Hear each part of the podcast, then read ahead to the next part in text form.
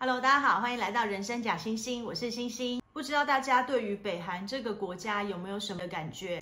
就我个人而言，北韩这个国家呢，一直给我一种很特别的吸引力，因为呢，它可以算是这个世界上最神秘的国家了。我们从外界呢，是很难真的了解北韩真实的内部情况。所以呢，我一直都很想有机会可以去北韩走走看看，一直到几年前，我终于有机会可以去北韩旅游。因为北韩呢是不能自由行，都需要跟团的，然后所有的景点也都是他们国家安排好的。所以不管您跟哪个团呢，去的地方都是大同小异。那我就不多做介绍了。今天呢，我想要跟大家聊聊的是，在我实际去过北韩之后，有几个地方跟我原本想象很不一样，非常的特别，就和大家一起来聊聊北韩的五个不思议。一，北韩人也天天滑手机。我们呢一直认为呢，北韩是一个很落后的国家，但其实事实上呢，北韩现在手机的普及率也是相当高的，尤其是在首都平壤呢，更是人手一机，大家每天也都在划手机。不过呢，北韩一般的民众呢，他们是连不到互联网的，只能连到他们国家内部的网络，叫做光明网。也就是说呢，北韩人民在手机上可以搜寻到的资讯呢，也都是由北韩政府统一筛选过后，才决定哪些资料要给北韩人民看到。手机本身呢，也是号称北韩自制的，知名的品牌有阿里郎、平壤。红星、杜鹃、金达莱等等，连手机里面的 APP 应用程式呢，也是由国家统一开发上架。而且最特别的是，在北韩呢，你要买 APP 呢，是要到实体的商店里面去买，就是你真的要走进一个商店，然后去挑选你要的 APP，付款了之后呢，店员再透过蓝牙或是其他的方式呢，再下载到你的手机。最后呢，我们一起来看一小段。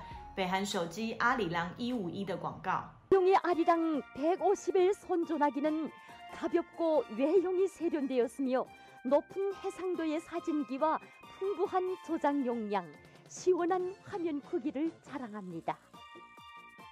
第二，北韩领导人的头像徽章呢，只送不卖。 相信呢，大家都看过北韩的报道。有些人呢，可能会发现呢，北韩人民的胸前呢，都会别上一个徽章。那个徽章上面呢，都有领导人的头像。可能是金日成啊、金正日啊，或是金正恩，那也有呢，金日成跟金正日父子俩一起的头像的徽章。这个徽章呢，是北韩人民被规定的，只要你出门在外就一定要佩戴，而且这个徽章只送不卖，是要在重大的节日啊，或是很特别的时候呢，才会由北韩的政府统一发给北韩的人民。所以像我一样想要再去北韩旅游的时候呢，买这个。头像的徽章回来当做纪念品呢，根本就是不可能的。一般的观光客呢，你只能买到北韩的国旗啊，或是他们的主体思想塔的图样的徽章。第三，读书不是为了赚钱。我呢去北韩的时候，因为行程上的缘故，所以我是直接从中国跟了中国的旅行团一起出发的。那团员们只有我和我朋友两个呢，是和这个导游美眉呢年纪是比较相仿的，她大概只比我们小了几岁，所以她都会一直叫我姐姐姐姐，也就是韩国人叫欧尼嘛。有一天呢，我就很好奇，我就问她说：“哎，你们北韩的教育制度大概是怎么样的呢？”他就告诉我说：“哦，他们北韩读书都是不用钱的，而且义务教育是十二年，一直到高中你都有书可以读。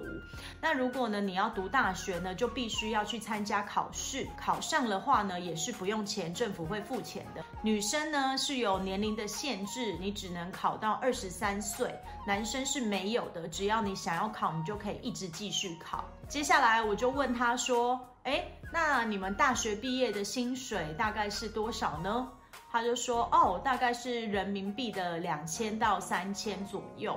这时候我又问他，那如果只有高中毕业，薪水大概会是多少？他就说，呃，都是一样的啊，薪水是没有差的。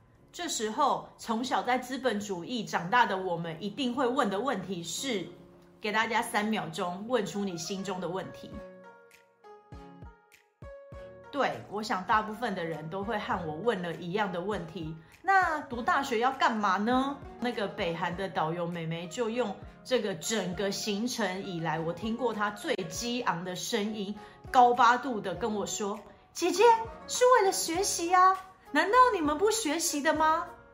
这时候资本主义的姐姐我就说：“哦，我们都是为了赚钱。”当下呢，我听到的时候，我真的是有一点惊为天人，因为从小在资本主义社会长大的我们，理所当然的会认为读书是为了赚钱、出人头地。但是后来我仔细想想，其实站在北韩人的角度，你完全可以理解他们读书不是为了赚钱，因为北韩连工作都是国家帮你分配好的。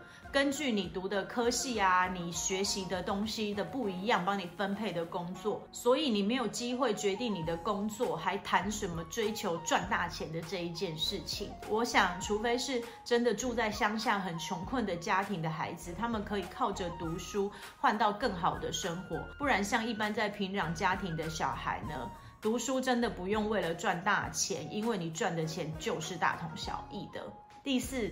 北韩的女生都超正、超时髦。在去北韩之前呢，我一直都以为北韩在各方面都是一个很落后的国家。但在去北韩之后呢，有一个令我大开眼界的，就是北韩的女生真的很时髦。他们的穿着打扮大概是我们二三十年前的那种感觉，可是如果你以那个年代的眼光来看，他们真的超级时髦，而且每一位北韩女生呢都非常会穿高跟鞋。北韩的交通其实不是很方便嘛，他们的地铁也只有两条线。那更不用说汽车，汽车都是你要对国家有重大贡献啊，或是你本身就是出生在很厉害的家庭才会有汽车。所以你在去北韩旅游的时候，很常看到北韩人都在街上走路，而且即便是走那种前不着村后不着店的路，北韩的女生都还是穿着高跟鞋在走路。连那个导游美眉呢，在我们整个行程五天当中，也是穿着高跟鞋跟着我们上山下海。另外，北韩的女生的长相也真的是很漂亮，而且都是天然没有整形过的。以前呢，我就听说过有一句话叫做“南男北女”，就是指南韩是男生比较帅，北韩是女生比较美。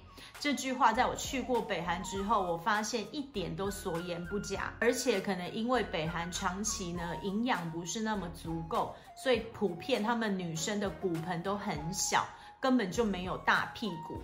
再加上北韩女生的身高本来就比较高，所以呢，整个身材就是很高挑、很漂亮、很正。第五，住在平壤就是特权阶级。前面也提过，北韩呢本来就是你出生很重要的地方，但是只要你出生在平壤，基本上你就是人生胜利组了。很多的配给呢，都是只有在首都的平壤的人民呢才会得到的，而且北韩人民是不能自由搬迁的。甚至呢，你也不能轻易的到平壤里面来。如果你住在其他的地方，想要去平壤洽公啊，或者是探访亲友啊，都需要平壤的工作单位或是平壤的亲友提出邀请的申请，然后你才能带着这个邀请去办理平壤通行证。你要凭着那个通行证才能进入平壤。在平壤市对外的联络道路的出入口都设有军事的检查哨。我们在北韩的旅程当中，如果有需要进出平壤的话，也都需要领队大哥下车去给军官检查通行证，他才会放行。所以我也听说，在北韩呢，你的工作的职业不是最重要的，最重要的是你工作的地点。如果你在平壤，即便是扫地，都比你在其他县市强过好几倍。我去了北韩之后，我觉得平壤的人民基本上是不愁吃穿的，甚至呢，他们还觉得我们需要花钱买房子是一件很辛苦的事情。所以脱北者其实很少，平壤人都是居住在其他县市，比较穷困才想要脱北。平壤人民呢，基本上安居乐业，过得都蛮好的。以上的五点呢，是我实际去过北韩之后，我觉得让我感到非常不思议的地方。也欢迎大家呢，如果有其他特别的体验，也可以和我一起分享。最后，我们一起来看一段在平壤餐厅十八般武艺的服务生呢，唱歌跳舞表演的画面。